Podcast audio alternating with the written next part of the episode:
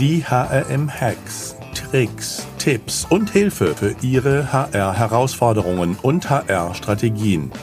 Denn der Mensch ist der wichtigste Faktor für den Erfolg Ihres Unternehmens. Glück auf und herzlich willkommen zu den heutigen HRM-Hacks. Präsentiert von der Talent Pro, dem Expo Festival für Recruiting, Talent Management und Employer Branding, das am 6. und 7. Juli 2022 nach Corona-Pause wieder live in München stattfindet. Unter www.talentpro.de könnt ihr mehr zum Line-up, Keynotes und allem, was euch erwartet, erfahren. Mein Name ist Alexander Petsch, ich bin der Gründer des HM-Instituts, euer Gastgeber. In unserer heutigen HM-Hex-Folge spreche ich mit Marc Brenner zu Hex, was HR von Headhuntern lernen kann.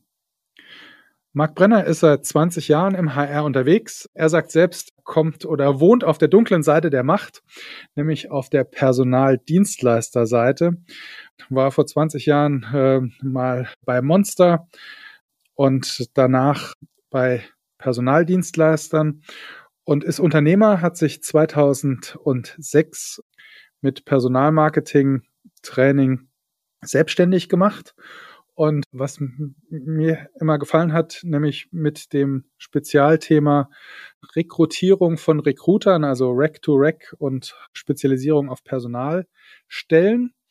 Und dann 2020, also gar nicht so lange her, sich nochmal zusammen mit Kai Deininger Kai Deininger, Mitarbeiter LinkedIn, glaube Personal Nummer eins und ehemals Monster Geschäftsführer, also auch in der Szene sehr bekannt, sich nochmal gemeinsam neu selbstständig gemacht, neu gegründet und ja, hatte, glaube ich, zwischendrin in einem Vorgespräch äh, mir verraten, er hatte überlegt, ob er nicht eine Roastwurstbude im Ruhrport anstelle dessen macht, um mal die dunkle Seite der Macht zu verlassen.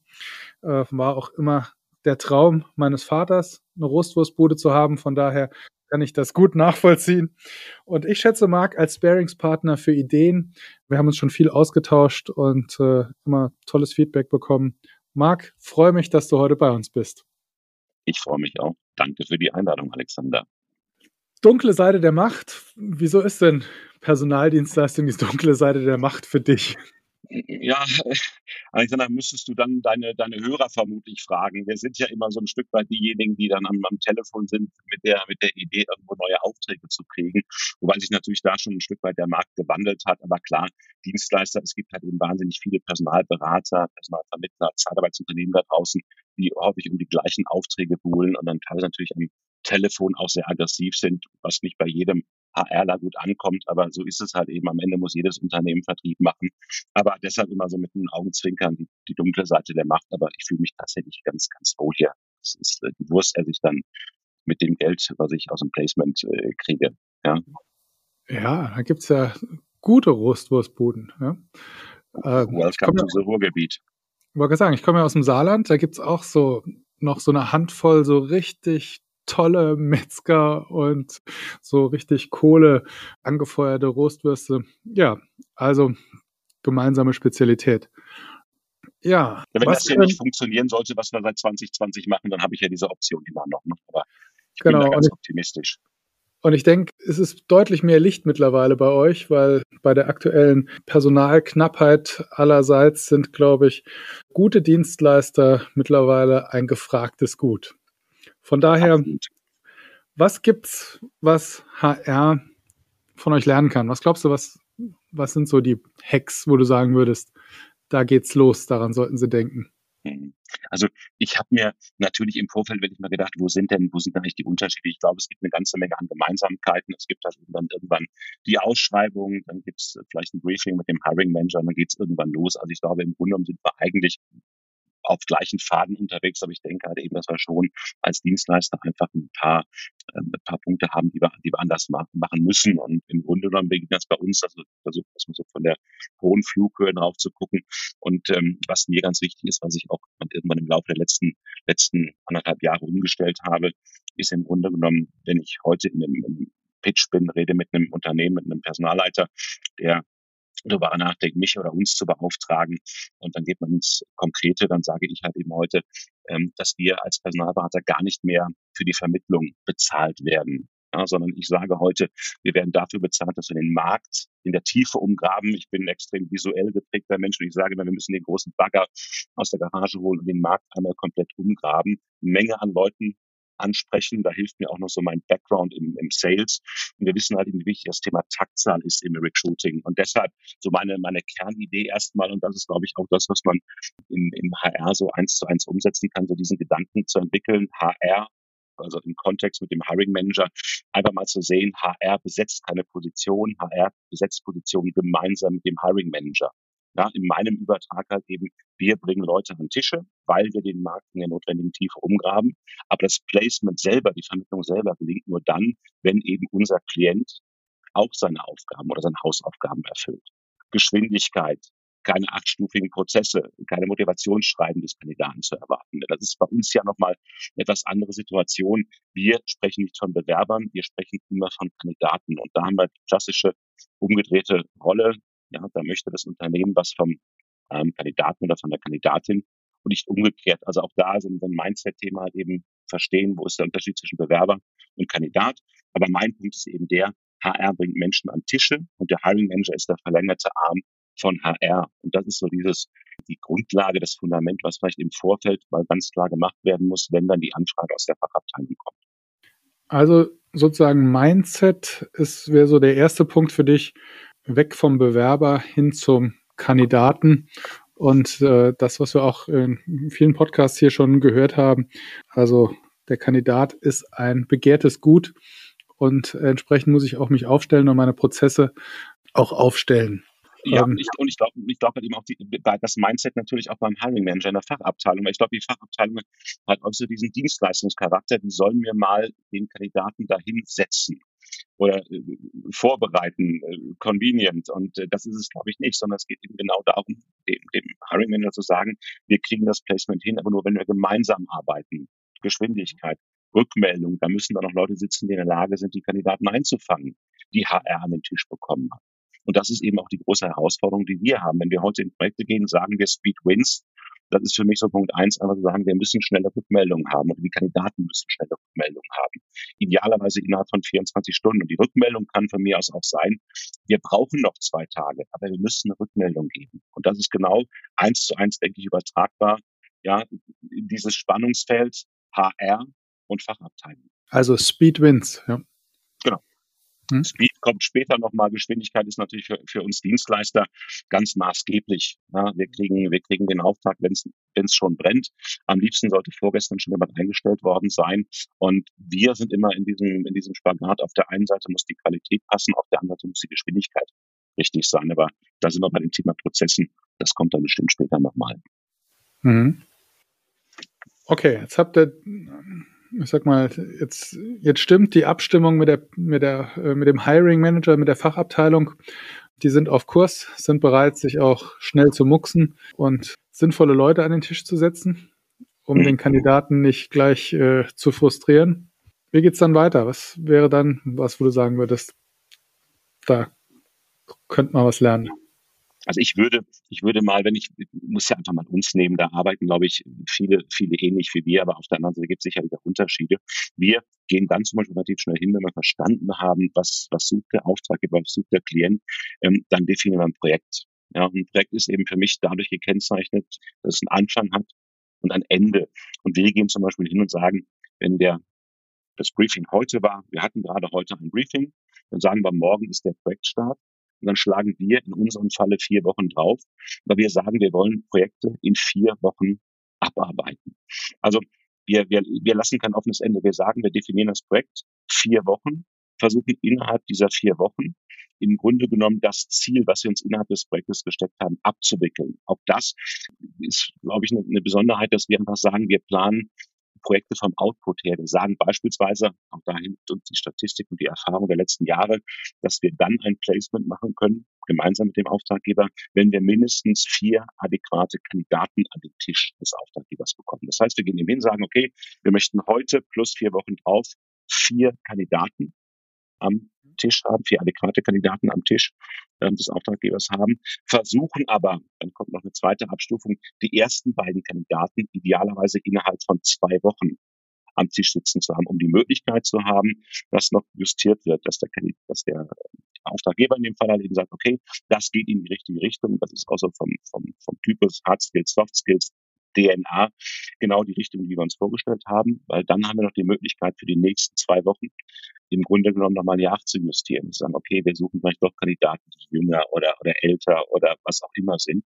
Und ja, das ist der große Unterschied. Projekte, wir definieren Projekte, wir definieren Ziele, wir definieren den Output vier Kandidaten innerhalb von vier Wochen oder mindestens vier Kandidaten innerhalb von vier Wochen, aber zwei Kandidaten innerhalb von zwei Wochen oder x Interviews bis, genauso die Research Consultants, die durch den Markt gehen, die Ansprache machen, ähm, denen sagen wir halt eben auch, was ist die Erwartungshaltung? Ich brauche von dir 30 Kandidaten oder ich brauche von dir 80 Kandidaten auf der Longlist. Und das ist halt eben immer sehr individuell Abhängigkeit davon, im Grunde genommen, wie, wie attraktiv das Projekt ist. Du hast natürlich, wenn du, wenn du einen Director People Management suchst, für ein ganz spannendes Unternehmen, dann, dann brauchst du eventuell weniger große Longlist, als wenn du ja eine, in Anführungsstrichen kleinere Funktion suchst. So, und das überlegen wir uns im Vorfeld, aber da hilft uns ein bisschen auch die Statistik von vergangenen Projekten, im Vorfeld zu definieren, was brauchen wir und eben nicht zu sagen, wir müssen die, wir müssen Time to Hire verkürzen oder irgendwelche, irgendwelche Kennzahlen, ne, sondern wir sagen wirklich, wir grenzen das Projekt wie ein kleines Paket ein und arbeiten dann darauf hin. Ich habe neulich mal was von, von Twitter oder so gesehen, Elon Musk, weiß nicht, ob das stimmt, aber dann hatte er, glaube ich, gesagt, dass ähm, wenn wir drei Tage für deinen Hausputz, dann brauchst du drei Tage. Nimm dir drei Stunden für deinen Hausputz, dann brauchst du drei Stunden. Und genauso sehen wir halt eben auch die Projekte. Wir definieren, was bis wann und zwar wie viele. Wovon du gerade sprichst, ist eigentlich das Parkinson'sche Gesetz, dass sich Arbeit immer so weit ausdehnt, wie Zeit dafür zur Verfügung steht. Das ja, trifft bestimmt auch auf Recruiting-Prozesse zu und auf äh, die HR-Arbeit. Wie sieht denn das jetzt bei dir aus? Aus dem Bauch aus, was willst du denn sagen, wenn du äh, vom Output her planst und sagst, okay, ich brauche vier Kandidaten in vier Wochen, äh, hast gesagt, nach zwei Wochen zwei Kandidaten. Klar gibt's große Unterschiede. Ich meine, wenn ich eine ganz rare Position äh, besetzen möchte, gilt das wahrscheinlich nicht oder anders.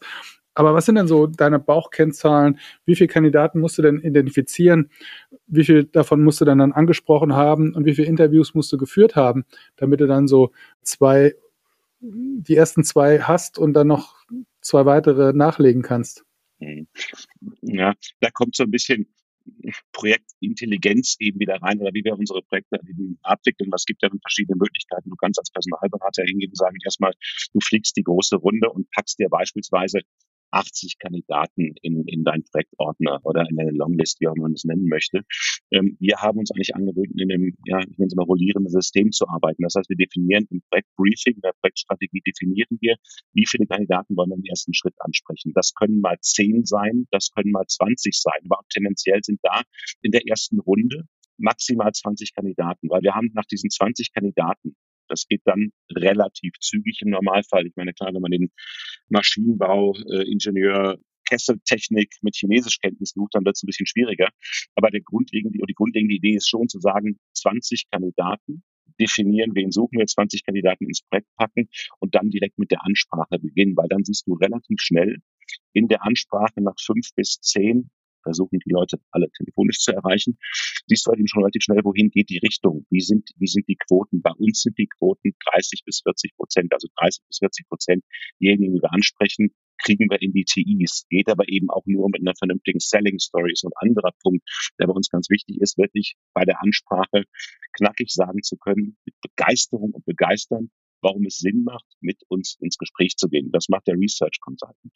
Und dann haben wir in, in, dieser, in diesem rollierenden System eigentlich die Möglichkeit, nach 20 Kandidaten sehr, sehr schnell die ersten Interviews zu erzeugen. Also ganz konkret, das Projekt Research beginnt an einem Montag, 20 Kandidaten ins Projekt legen und dann kann Montag ab 14 Uhr schon antelefoniert werden, was dann häufig dazu führt, dass der Berater bereits einen Tag die ersten Interviews führen kann. Und dann hast du zwei, drei Interviews und dann siehst du schon, wie lässt sich das Projekt verkaufen. Muss man vielleicht nochmal noch mal justieren, muss man vielleicht mit dem Klienten nochmal in Austausch gehen und sagen, Mensch, wir haben gesehen, die Gehaltsbandbreite ist nicht ausreichend. Das kommt natürlich auch vor, dass man dann nochmal ins, ins Gespräch halt eben geht. Wobei wir natürlich im Vorfeld versuchen, unsere Hausaufgaben richtig zu machen und zu definieren, was geht. Sind wir hier auf Marktniveau unterhalb oder vielleicht sogar sogar oberhalb. Aber das ist mit polierenden System gemeint, wirklich ich sage immer, oder das Bild ist im Grunde portionsweise arbeiten. 20. Nicht hinzugehen, sagen, wir packen erstmal 100 Kandidaten ins Projekt. Da hast du viel zu viel Zeit für Search, sondern wirklich 20 Kandidaten ansprechen, 20 Kandidaten ansprechen, 20 Kandidaten ansprechen. Und auch nochmal nachjustieren können. Ich denke, das ist ja auch ein wichtiger genau. Aspekt. Ähm, dann zu sehen, okay, wie ist die Resonanz? Was muss ich vielleicht an meiner Ansprache, an meiner Story verändern? Ja, was muss ich an den Parametern verändern, damit ich auf Interesse treffe? Genau.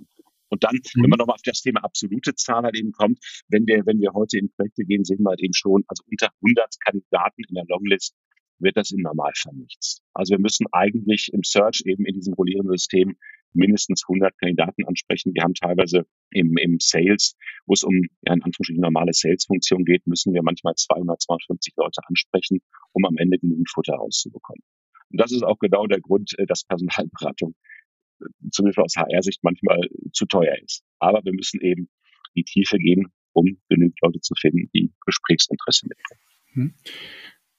Du sagst ansprechen versus anschreiben. Ist das Genau. Auch das für mich nochmal ein ganz, ganz wichtiger Punkt. Wir, wir, reden natürlich ständig, ständig mit HR und da sehe ich halt eben schon durch die Bank, dass in HR eigentlich lieber angeschrieben wird. Man sucht da mal die 10, 20, 30 Kandidaten und dann wird einfach mal angeschrieben und häufig auch gefühlt weniger individuell.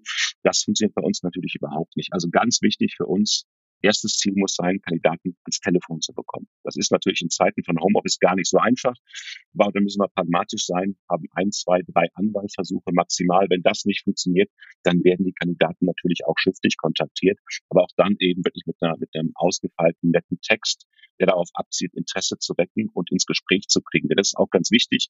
Ziel, wenn wir anschreiben, ist nicht möglichst viel über die Position preiszugeben, sondern einfach mal Interesse zu wecken und dann zu sagen, Mensch, können wir uns heute Abend um 18 Uhr vielleicht mal austauschen? Dann wäre es das Pre-Screening-Gespräch, gucken, wo wir stehen. Wenn der Kandidat dann sagt, jawohl, interessant, dann geht's in die nächste Runde und dann kommen halt eben wirklich die, ja, die folgenden Dialoge. Mhm. Ja, okay. Also das ist, glaube ich, ein ganz großer Unterschied zur HR. Wir nehmen den Hörer in die Hand, wir rufen an. Klar ist das nicht eins zu eins umsetzbar, aber da wäre eben der ganz konkrete, der ganz konkrete Empfehlung, geht an die Leute ran, macht schriftlichen Kontakt, aber eben nicht im Sinne von, ich schicke euch jetzt mal die, die Stellenbeschreibung und, und das Exposé oder was auch immer, sondern lasst uns heute Abend um 17 Uhr mal telefonieren, weil man kann am Telefon besser verkaufen als über irgendwelche äh, formulierten Sätze, Dokumente, Exposés, was auch immer da draußen im Markt kursiert. Ja, ich glaube, einer der Haupthacks ist nochmal auch im Mindset, Recruiting ist Verkauf und nicht Information. Im Sales sagt man, Sales is People Business und das ist im Recruiting genau das Gleiche. Du musst mit den Leuten sprechen, da hast du die Möglichkeit, wirklich das Feuerwerk abzubrennen. Ja, Texte können niemals diese, diese Emotion transportieren und diese Begeisterung transportieren, wie, wie es dann wirklich ein begeisterter Recruiter kann oder ein begeisterter Personalberater, der sagt, ich habe ein cooles Projekt im Angebot. Hm. Okay, also jetzt haben wir unsere Prozesse ein bisschen mal auf Vordermann getrimmt. Wir haben vom Output aus geplant. Was sind die nächsten Hacks, Tipps, wichtige Erfolgsfaktoren für mhm. euch? Ja, also man muss natürlich dann explizit das Thema Geschwindigkeit auch nochmal äh, betonen. Geschwindigkeit eben für uns als Dienstleister unerlässlich, sonst haben wir unsere Existenzgrundlage verloren. Da vielleicht mal wieder ganz, ganz konkret äh, vom heutigen Tage. Ich habe heute einen, einen neuen Job oder eine neue Rolle ähm, reinbekommen und noch bevor der Vertrag ähm, unterschrieben war, habe ich, das wäre auch tatsächlich bei LinkedIn dann heute nachzuprüfen, habe ich schon eine Statusmeldung ins Netzwerk gebracht, weil wir halt eben auf diversen Kanälen unterwegs sind. Wir verzichten zum Beispiel komplett auf Stellenanzeigen. Die brauchen wir überhaupt nicht, aber wir nutzen natürlich Xing, wir nutzen LinkedIn und wir gehen dann eben dann noch in den klassischen Search. Aber ähm, der Vertrag ist heute noch nicht unterschrieben und die Statusmeldung ist schon draußen, weil wir einfach sagen, über die Statusmeldung und das Netzwerk, was wir in diesem Segment besitzen, also konkret geht es an die Personalleitung, können wir Geschwindigkeit erzeugen. Wir wissen einfach dann, es wird sich der ein oder andere schon zurückmelden. Kann ich eventuell, wenn der Vertrag morgen unterzeichnet wird, morgen, übermorgen schon den ersten Kandidaten rausschicken. Und das ist natürlich genau das, was Klienten dann begeistert. Diese Geschwindigkeit, aber halt eben Geschwindigkeit mit dem notwendigen Qualitätsanspruch vereinen. Ja, ich glaube, da ist auch ein, ein Riesen-Asset, wenn man sich halt thematisch konzentriert. Also man sein Netzwerk hat, in, in einem Thema. Und ich meine, du bist ja äh, gefühlte 20 Jahre im Personalbereich unterwegs und Rack-to-Rack-Bereich. Das ist natürlich dann für Personalstellen auch ein, ein anderes Thema, ja, als wenn man, ich sag mal, jemanden beauftragt, der im Research erstmal bei Null starten muss. Das ist so, wir haben Architekten gemacht äh, vor einiger Zeit, haben uns dann dementsprechend auch mit schwer getan. Aber das ist genau der Punkt. Deshalb glaube ich, ist diese, diese wir wollen nicht über die Personalberatungsbranche jetzt sprechen, aber ähm, es ist eben, glaube ich, heute wichtig, wenn man vernünftigen Rekrutierungspartner finden möchte, dass man jemanden findet, der in dem angestammten Segment unterwegs ist. Und wenn ich heute eine Anfrage bekomme, die, die halt eben heißt, wir suchen Tech-Mitarbeiter, Programmierer, Entwickler, das legen wir eben von vornherein ab. Das würden wir theoretisch hinkriegen, weil die Methodik, die wir haben, die Suchtiefe, würde auch da funktionieren. Wir sagen einfach, warum soll man das machen? Ja, wir versuchen natürlich auch dann irgendwelche äh, Synergien zu nutzen oder Netzwerkeffekte zu nutzen. Und, und Recruiting ist ein riesengroßes Netzwerkthema natürlich geworden. Hm. Ja, also vielleicht, hm. also vielleicht auch, ja, auch da nochmal den Transfer in Richtung HR, weil eigentlich das Netzwerk ist ja der Bewerberpool. Ja? Und auch als, ich sag mal, Personalabteilung sich bewusst machen, ja, dass auch wenn ich jemanden jetzt für jemanden jetzt nicht das Passende habe, aber die da den Kontakt zu halten, äh, die Möglichkeit zu schaffen, Kontakt zu halten, das ist, glaube ich, glaube ich, ganz entscheidend.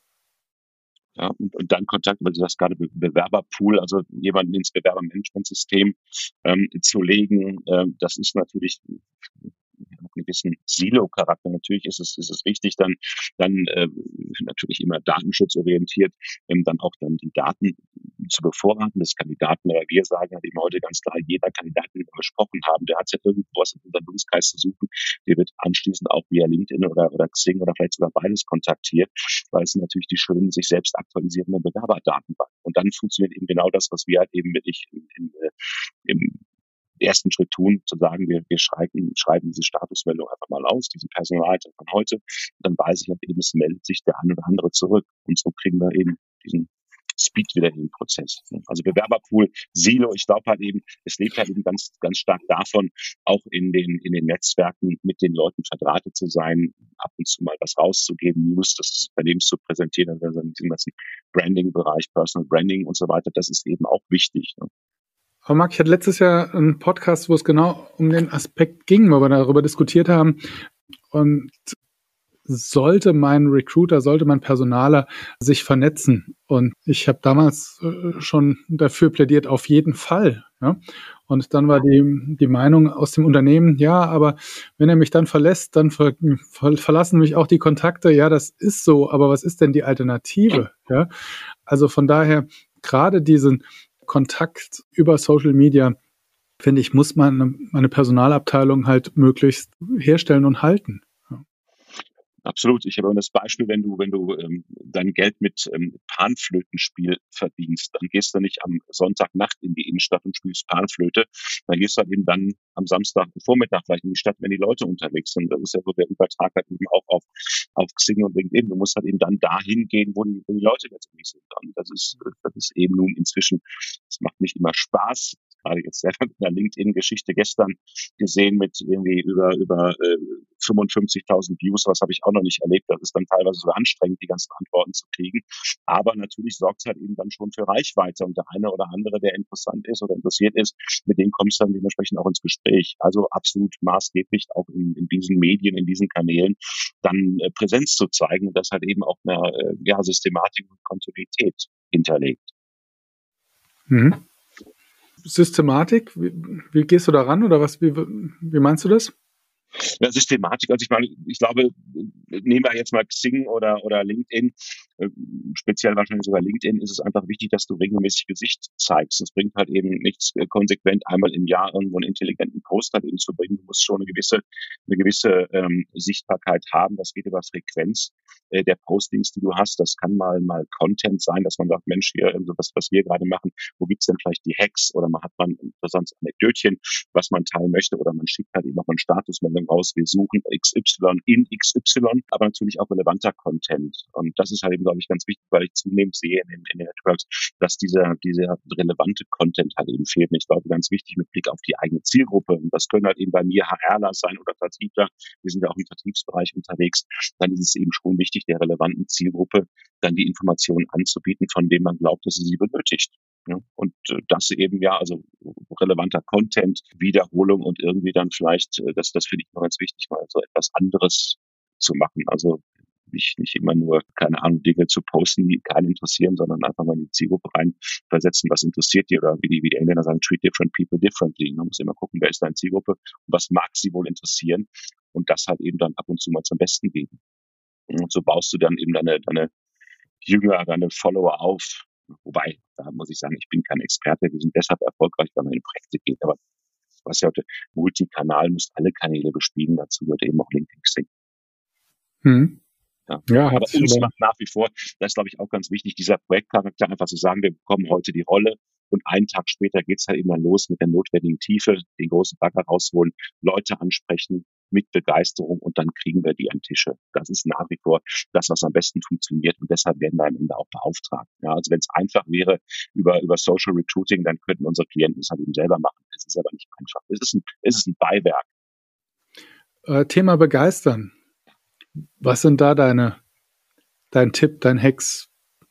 Naja, be begeistern heißt für uns, das wird natürlich der HR dann draußen anders aussehen, der, also erstmal anders sehen.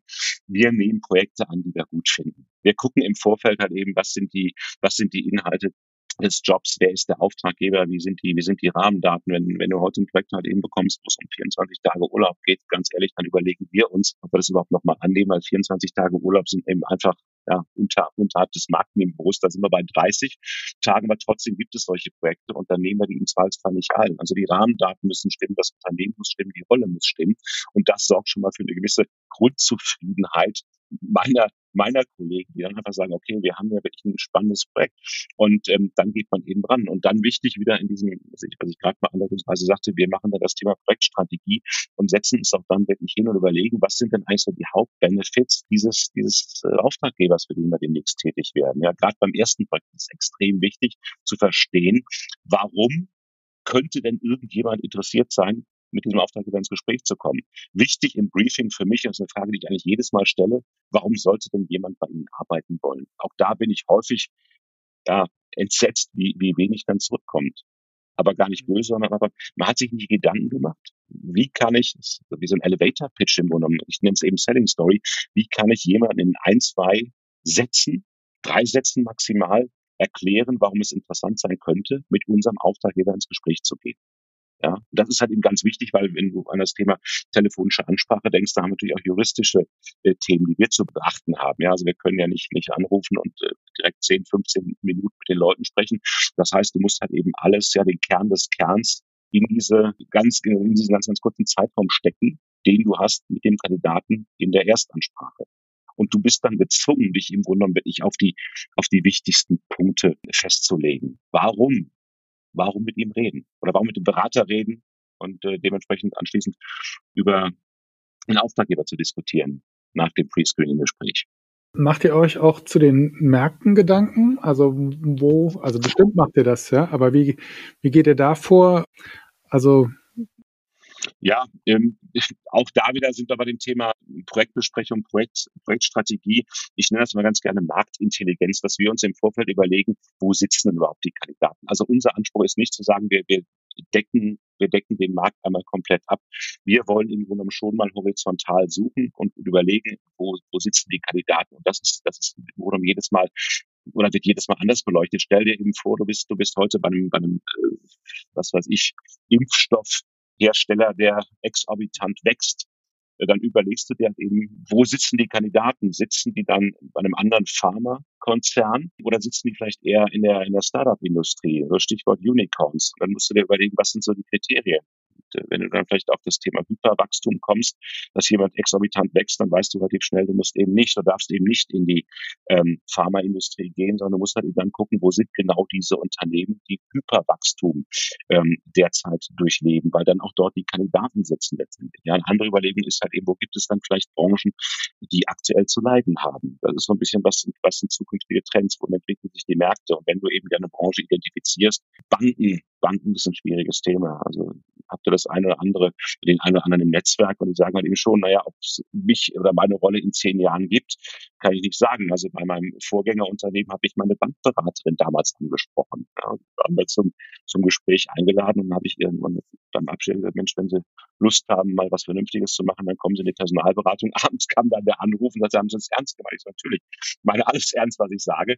Also da überlegen und ich weiß noch, im, im Bankenbereich, da ist vielleicht die Stimmung gerade nicht so gut wie äh, wenn du wenn du ein Anbieter bist für für was ich, Online-Weiterbildung oder oder irgendwas ja. Und äh, da immer um die Ecke denken letztendlich ne? Bist du suchst du keine Ahnung für, für klassischen Fernsehsender, ähm, dann suchst du mal, du suchst für Sat 1, äh, dann sprichst du vielleicht nicht bei RTL an, dann guckst du dir eher an, ob die Kandidaten vielleicht bei Netflix sitzen könnten ja, mhm. weil sie das technologische Know-how mitbringen. Ja, also Marktintelligenz, das ist natürlich unsere Aufgabe im Vorfeld genau zu überlegen, ähm, in welcher Schublade liegen die richtigen Kandidaten, um von vornherein ja zielgerichtet suchen zu können. Klar, absolut wichtig. Also cool. weniger, weniger, weniger Bandbreite. Da haben wir so ein bisschen Guerilla-Marketing vielleicht gefragt. Nicht jeden ansprechen, sondern die richtigen ansprechen, weil wir wieder genau dieses Thema Geschwindigkeit haben. Wenn du wahnsinnig viele ansprichst, dann kostet das halt eben auch wahnsinnig viel Zeit. Deshalb weniger ansprechen, aber die richtigen mit einer knackigen Story. Also, gut planen, vom Output her denken und planen, Geschwindigkeit so als wichtigste Faktoren. Marc, gibt es sonst noch was zum Schluss, wo du sagen würdest, das würde ich noch mitgeben wollen? Mitgeben wollen. Ich meine, es gibt natürlich gewisse Kriterien, die, die einfach wichtig sind. Und äh, wir sehen halt eben auch, wenn wir, wenn wir uns heute mit HR unterhalten, dass inzwischen viele HR-Abteilungen oder, oder viele Personalter sagen, Mensch, äh, was ist denn mit Leuten, die aus der Personaldienstleistung kommen? Also das sehe ich ja inzwischen auch als ganz interessanten Markt oder Geschäftsfeld für uns. Leute, die heute in der Personaldienstleistung sitzen, weil die im Grunde genommen immer schon, was ich, was ich auch bei uns gesagt habe, immer schon darauf angewiesen waren, sehr, sehr proaktiv zu sein. Also nimmst du heute Leute aus der Dienstleistung, die sind proaktiv, die gehen aktiv auf Kandidaten letztendlich zu und wussten schon immer, dass Geschwindigkeit am Ende des Tages gewinnt. Und das wäre so meine große Empfehlung auch nochmal für HR. Beschäftigt euch mit Leuten, die aus der Personaldienstleistung kommen. Ja, und es gibt halt eben, das sehen wir natürlich auch über unsere, also über unser Rec-to-Rec-Business, es gibt halt eben auch derzeit den einen oder anderen in der PDL, der offen ist, rauszugehen. Und wenn du heute bei einem, bei einem Dienstleister sitzt, der halt eben, keine Ahnung, im, im Bereich IT vermittelt und, und Projekte besetzt, naja, warum sollte das kein schlechter Recruiter sein für ein Systemhaus? das IT-Fachkräfte sucht. Also da gibt's halt eben wirklich gute Leute und viele von denen sind halt eben halt wechselbereit. Ja, das ist so ein, so ein ganz konkreter Tipp nochmal, wenn es darum geht, sich intern zu verstärken. Und das ist halt eben genau das, was wir eben auch sehen mit unserer HR-Sparte, dass die, dass die Suche nach wirklich Recruitern, Talent Acquisition Niveau erreicht hat, wie ich es wirklich noch nicht erlebt habe in den letzten zehn Jahren. Also jede, jede zweite Anfrage ist heute irgendwo, bring uns Leute, die uns Leute an den Tisch bringen. Das ist vollkommen verrückt geworden. Ja, wir sehen es ja auch. Wir machen ja mit dem Digital Recruiter eine Weiterbildung für Recruiter. Und das ist natürlich auch ein gefragtes Thema. Das ganze Recruiting-Know-how, auch die Digital-Recruiting-Know-how ist natürlich top aktuell. Ja, auf der anderen Seite haben wir uns auch Gedanken gemacht über die ganze Personaldienstleistungsbranche und wir werden was Neues machen, nämlich für die Personaldienstleistungsbranche am 19. Oktober die Staffing Pro in Wiesbaden. Da bin ich schon mal sehr gespannt, weil auch die Personaldienstleistungsbranche braucht mehr Know-how und hat viele Herausforderungen. Und ich habe über die letzten Jahre gesehen, der ein oder andere Kunde hat wahnsinnig Know-how entwickelt, aufgerüstet, sich professionalisiert. Und ich denke, da wird der eine oder andere in der Zeitarbeit nachziehen müssen. Und äh, da ist ein ordentlicher Informationsbedarf auch in die andere Richtung da. Absolut. Gerade in der Personaldienstleistung war es ja eigentlich in den letzten Jahren immer so, es wurde extrem viel über Sales gesprochen. Und das hat sich halt eben gedreht. Heute in der Personaldienstleistung, Sales ist nichts mehr wert, ohne ein Pendant, der halt eben im Recruiting sitzt und dann auch diese Projekte, die reinkommen, dann will ich ähm, ja zeitnah abwickeln kann. Absolut richtig. Ich freue mich, vielleicht darf ich hier noch kommen. Ich freue 19, mich ganz 19. Oktober. Genau. Marc, vielen Dank, dass du bei uns warst. Aber gerne doch. Also, und wenn ihr nochmal die Zusammenfassung äh, finden wollt, einfach auf hm.de Marc Brenner eingeben oder den Titel unseres heutigen Podcasts und äh, dann findet ihr die Checkliste und auch nochmal das äh, schriftliche Interview zum heutigen Podcast. Und ja, Glück auf, bleibt gesund und denkt dran, der Mensch ist der wichtigste Erfolgsfaktor für euer Unternehmen. Danke und tschüss.